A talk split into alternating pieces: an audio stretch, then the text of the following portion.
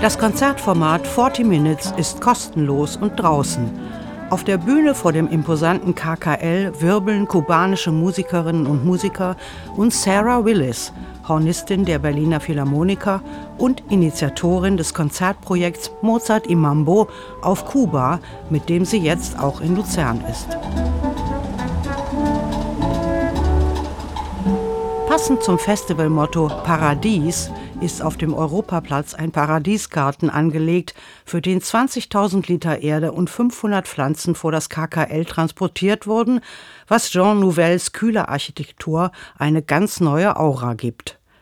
Seit 1999 ist Michael Häfliger Intendant des Lucerne Festivals und verantwortlich für Programm und Motto. Unser Paradies ist natürlich in Gefahr. Wir haben eine grundsätzliche Auseinandersetzung in unserer Gesellschaft zu sehr wichtigen ökologischen Überlegungen wie auch geopolitischen Entwicklungen, wo ich persönlich als Intendant dieses Festivals finde, da kann man nicht einfach so vorbeifahren.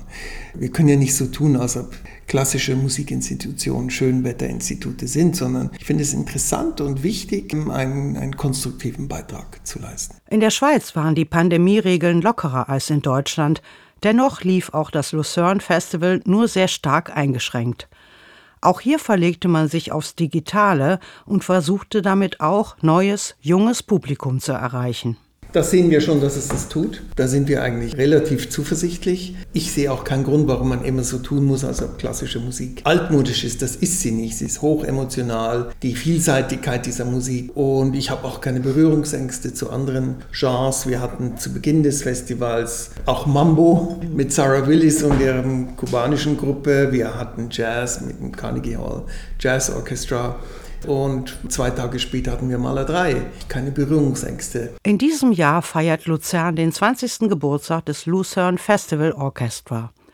Michael Häfliger war damals dabei, als Claudio Abado die Idee hatte, das Orchester wieder aufleben zu lassen, das auf Arturo Toscanini zurückgeht, der im Jahr 1938 bedeutende Musiker zu einem Elite-Klangkörper vereinte.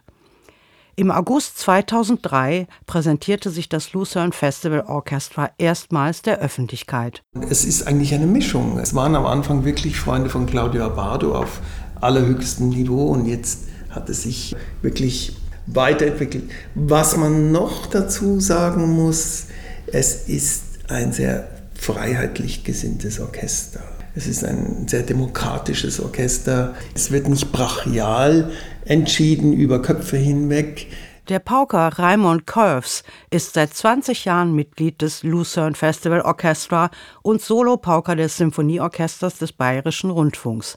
Seit Anbeginn leitet er die Schlagzeuggruppe des Orchesters. Was von Vorteil hat, dass man sich sehr gut kennt. Wir sind sehr anspruchsvoll, also wir schlafen nie ein im Sinne von qualitativ fit bleiben.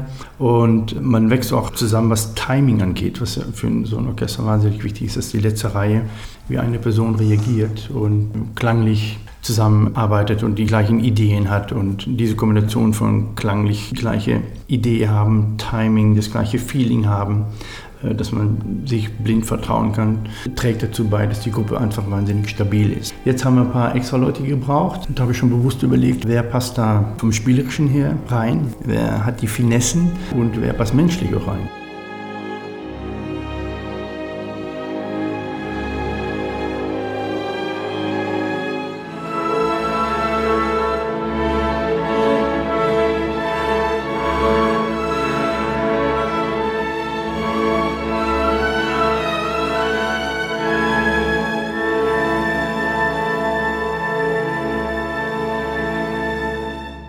Im Orchester vereinen sich Musikerinnen und Musiker aus Spitzenorchestern mit Solistinnen und Solisten.